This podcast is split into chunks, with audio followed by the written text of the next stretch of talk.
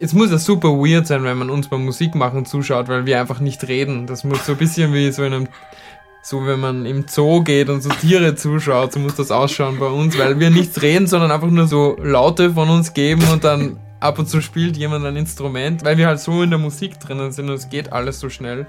Und das ist immer ein gutes Zeichen, wenn man nicht redet über Musik, sondern einfach Musik macht. Musikzimmer.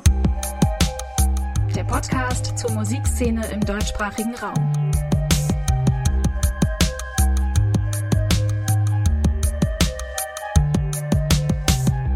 Der Begriff Supergroup, der wird ja leider etwas inflationär gebraucht. Wie wär's stattdessen mit All-Star-Combo?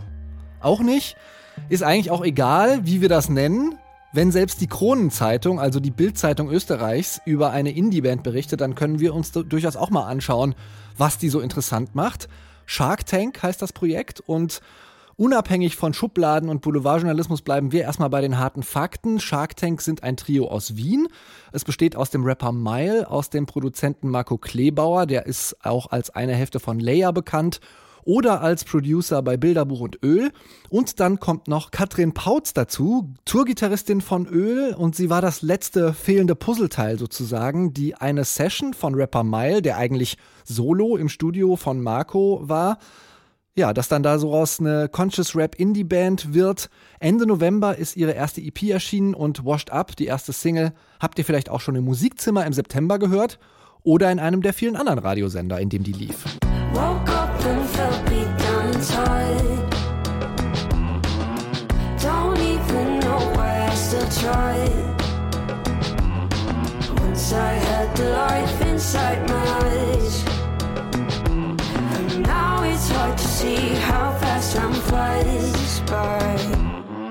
Die eben genannte Kronenzeitung äh, steckt das übrigens in die Schublade Crossover. Puh. Ob Shark Tank mit der Bezeichnung was anfangen können, frage ich Sie jetzt, beziehungsweise zwei Drittel der Band, Marco und Katrin nämlich. Hallo ihr beiden. Hallo. Hey. Äh, Stichwort Crossover. Ihr seid wahrscheinlich ein bisschen zu jung dafür, dass ihr noch äh, rote Fred Durst äh, Limp Biscuit Kappen hinten im Schrank hängen habt, oder? Äh, ich bin gerade erst wieder in meiner Limp Bizkit Phase.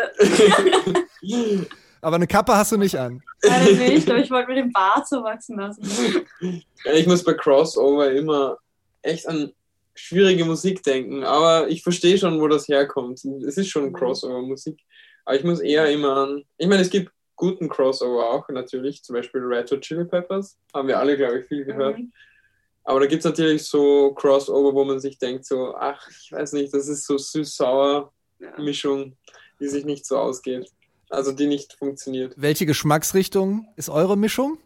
Wir haben uns eher so ausgemacht, dass wir das bezeichnen würden als Indie-Musik mit Rap-Elementen. Das wird es, glaube ich, treffender ja, beschreiben. Voll.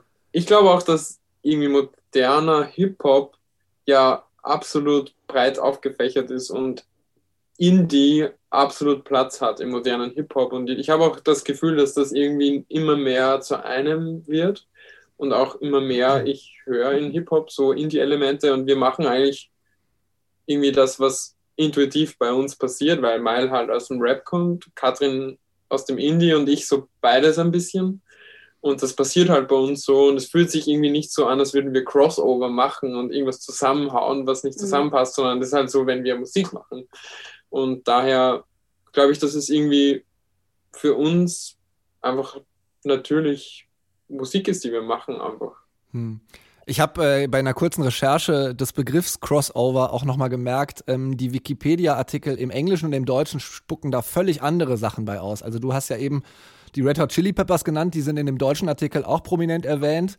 Ähm, und bei Crossover im Bereich, also in, im englischsprachigen Artikel, äh, ist alles von äh, Ricky Martin äh, lateinamerikanischen Crossover-Sachen bis hin zu so Country-Sachen äh, erwähnt. Vielleicht schmeißen wir den Begriff einfach irgendwie ja, auf äh, danke. Äh, irgendwo hin. Ähm, und ihr habt das ja jetzt schon ein bisschen anklingen lassen. Das ist, äh, und ich habe es in der Anmoderation auch schon gesagt, das ist ja relativ organisch und gleichzeitig total spontan entstanden. Ähm, Mile kommt aus dem Rap-Bereich, der stand bei dir im Studio für eine Solo-Session. Wie lief diese Session ab und warum stand dann am Ende da eine Band auf einmal?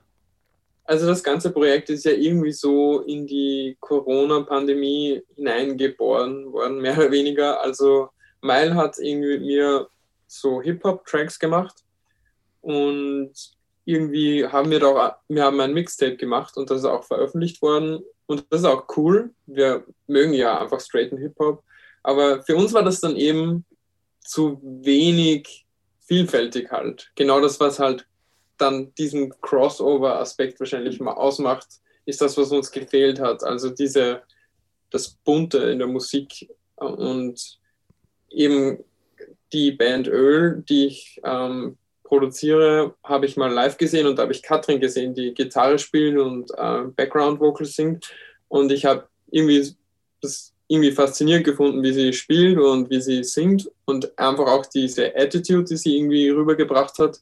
Und so ist das halt mal so gewesen, dass sie vorbeigeschaut hat und wir haben das mal eigentlich nur probiert, ob das funktionieren würde. Und es hat relativ irgendwie gut und einfach funktioniert. Es war voll harmonisch. Also wir haben nicht das irgendwie forcieren müssen. Das war eigentlich so eher, ja, wenn es nicht funktioniert, dann lassen wir es. Mhm. Eigentlich wäre es jedem egal gewesen. Aber es war uns hat so gut funktioniert, dann haben wir einfach irgendwann mal gesagt, so, ja, es funktioniert schon ziemlich gut, eigentlich sollten wir schon draus mhm. was machen.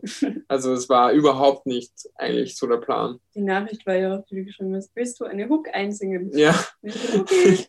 es war halt echt, äh, ich bin froh im Nachhinein, dass wir das alles so gemacht haben und dass wir auch irgendwie nicht so euphorisch waren, bevor wir Musik gemacht haben, sondern andersrum, dass wir euphorisch wurden, wie wir dann so ein paar Songs fertig gehabt haben. Weil das eine ganz andere Erwartungshaltung irgendwie mit sich bringt. Woran merkt man das denn, dass das funktioniert? Also ich habe das gemerkt, es geht alles extrem schnell und ich habe das Gefühl, Marco kann einfach genau das umsetzen, was ich mir denke. Also wie ich will, dass etwas klingt, das schafft er einfach 100% so zu übernehmen ich, es muss ja super weird sein, wenn man uns beim Musik machen zuschaut, weil wir einfach nicht reden. Das muss so ein bisschen wie so in einem, so wenn man im Zoo geht und so Tiere zuschaut, so muss das ausschauen bei uns, weil wir nicht reden, sondern einfach nur so, so Laute von uns geben und dann ab und zu spielt jemand ein Instrument und dann geht halt, weil wir halt so in der Musik drinnen sind und es geht alles so schnell. Und das ist immer ein gutes Zeichen, wenn man nicht redet über Musik, sondern einfach Musik macht. Und da wir eh alle irgendwie glücklicherweise gleich gedacht haben, haben wir intuitiv gar nicht drüber reden müssen, sondern es ist einfach passiert. Weil wenn man über Musik reden anfängt, habe ich das Gefühl, das ist immer ein schlechtes Zeichen. Sollen wir das Interview abbrechen? ja. Das hat unsere Band jetzt zerstört. Ja. Wir haben das erste Mal drüber geredet. Eure Debütsingle, ähm, das jetzt eben eingangs schon gehörte, Washed Up, das war gleich mehrere Wochen in den FM4-Charts. Ähm, wart ihr einigermaßen überrascht vom Erfolg? Also wir sind da eigentlich ohne irgendeine Erwartungshaltung rangegangen an die ganze Sache.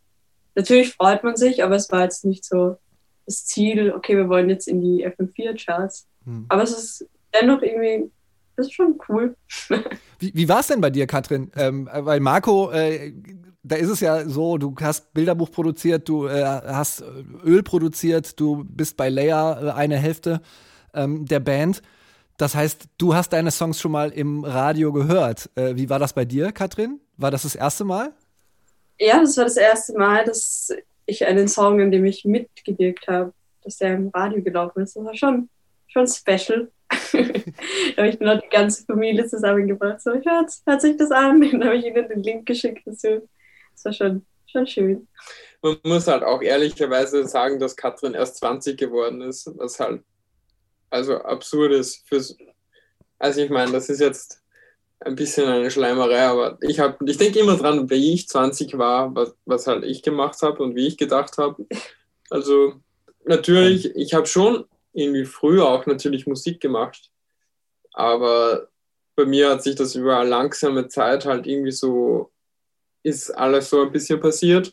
Und irgendwie mit dem Projekt ist irgendwie schon alles, das, da ich halt einen Referenzwert habe, merke ich, dass das alles schon viel schneller gegangen ist jetzt, wie bei meiner Band vorher mit Leia. Äh, Fragen zu Bandnamen sind ja ein bisschen verpönt. Bei Shark Tank habe ich mich trotzdem gefragt, ist das ein Seitenhieb auf das Haifischbecken Musikindustrie? So würde Mai die Frage beantworten. Ich glaube, du hast eine andere Antwort.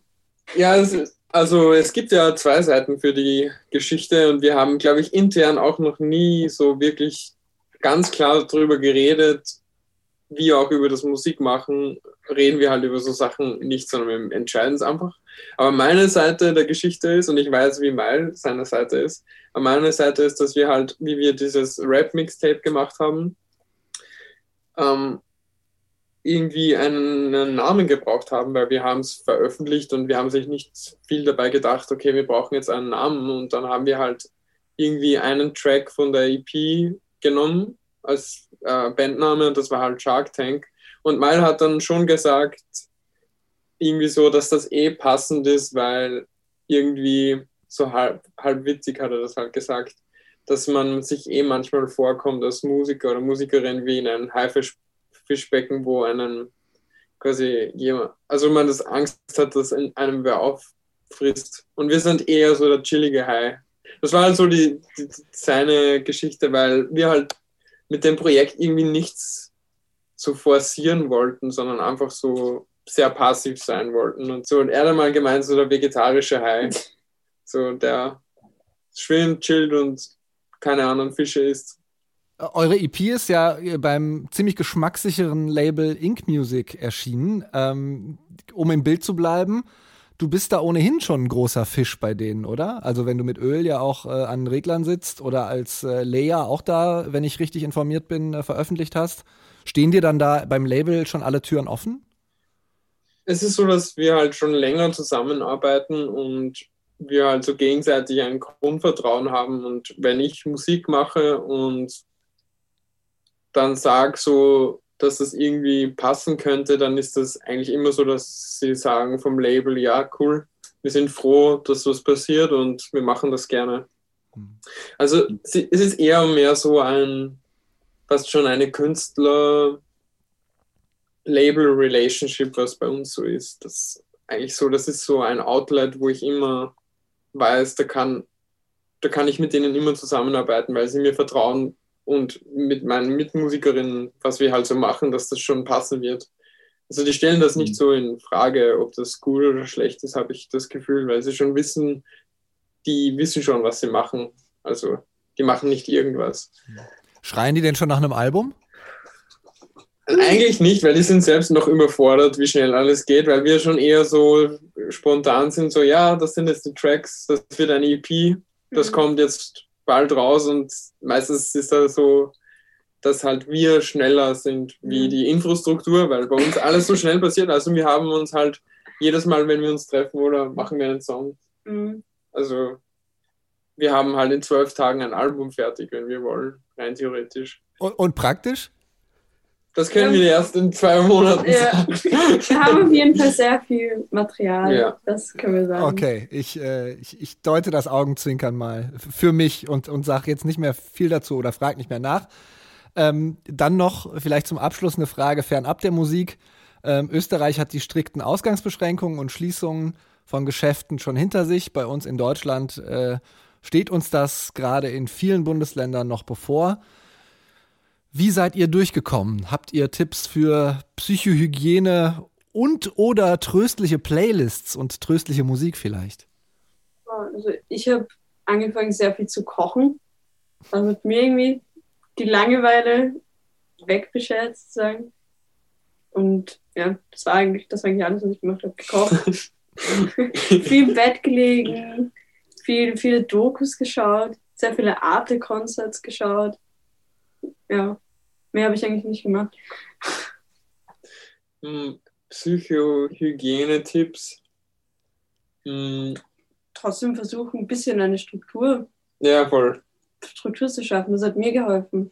Also ich gehe dann in die Uni und dann weiß ich, okay, jede Woche habe ich an dem und dem Tag so und so viele Vorlesungen. Und dann habe ich so einen, so einen roughen Plan, so einen Tagesplan. Aber sind das tatsächlich noch Präsenzvorlesungen? Nein, das ist alles online. Hm. Aber es ist, es ist trotzdem ich versuchte da trotzdem, mich auf den Schreibtisch zu setzen, mir halt eine Tasse Kaffee zu machen und dann halt einfach zu arbeiten. Gibt es Leute, die im Bett liegen? liegen? Das habe ich heute gemacht. Das war das erste Mal. Boah, das fühlt sich falsch an, oder? Sich das ist so wie keine Hose anhaben ja. beim Zoom-Call. Oh nein. ja, ich, ich glaube, wir haben uns alle benommen dann heute.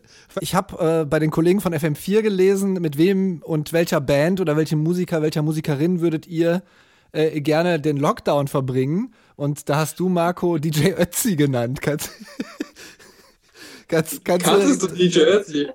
Ja, ja, klar. Also ich bin äh, Jahrgang 82 und in der, in der totalen Provinz groß geworden. An dem war äh, in meiner späten Teenagerzeit auf den Schützenfestpartys leider nicht vorbeizukommen. Ja, also der Gedanke dahinter war eigentlich sehr ein egoistischer. Ich wollte halt, wenn ich schon einen Lockdown mit jemandem verbringen muss, dann wo, wo man viel Platz hat. Und zweitens habe ich ihn mal getroffen, also DJ Ötzi. Und er war ein komplett netter Typ. Also ich habe mir echt gedacht, so, äh, erstens hat er voll jung und vital gewirkt, auch so wie er geredet hat. Also es war überhaupt nicht ungut. Und irgendwie habe ich mir dann gedacht, so, es wäre eigentlich eine perfekte Person, weil außerdem würden wir so eine Haube bekommen, so eine Mütze, so eine weiße Mütze. So alle, die bei ihm im Lockdown sind, bekommen so eine Mütze. Das wird dann so eine, nice. so eine Sekte, die Ötzis. Die Ötzis. Die Ötzis. Schließt du dich der äh, Empfehlung, mit welcher Band man die, ähm, den Lockdown verbringt, äh, an, Katrin? Oder hätt, hättest du dir eine andere Band oder eine andere Künstlerin, einen anderen Künstler ausgesucht? Die Mützen haben mich sehr überzeugt, muss ich sagen. Aber sonst würde ich sagen, Limp Bizkit tatsächlich. Stelle ich mir ziemlich witzig vor, mit Fred Durst in einem, in einem, Raum zu sein und er, er, singt ja immer, ich weiß nicht, kennst du das Cover von Fate, das sie gemacht haben? Ja, klar. Dir vor, der, der steht einfach vor dir mit, mit so einer Akustikgitarre und brüllt dann einfach den Chorus von Fate. Das stelle ich mir ziemlich witzig vor. Aber ich glaube, das ist nicht lange witzig. Irgendwann ist das so einfach die Tortur. Ja, vielleicht kann er ja auch noch einen anderen George Michael bzw. Wham-Song covern, äh, Last Christmas oder so, vielleicht passend zur Jahreszeit. Vielleicht kriegt er den ähnlich. Oder wir legen unsere Quarantäne. Quarantäne? Das ist die Mehrzahl von Quarantäne. Quarantänen? Quarantänen zusammen und die Jersey, Fred Durst und wir machen einen Lockdown. der Fred Durst mit der Mütze, mit der weißen. und DJ Ötzi mit der roten Basecap. oh mein Gott, ja, das wäre, glaube ich, witzig. Ja. Das wäre sehr gut. Katrin Pautz und Marco Klebauer waren das. Äh, zwei Drittel des Pop-Trios Shark Tank. Ihre Debüt-EP heißt Bad Energy, ist am 27.11. erschienen. Und ich sage herzlichen Dank für das Gespräch euch beiden. Danke dir. Musikzimmer. Der Podcast zur Musikszene im deutschsprachigen Raum.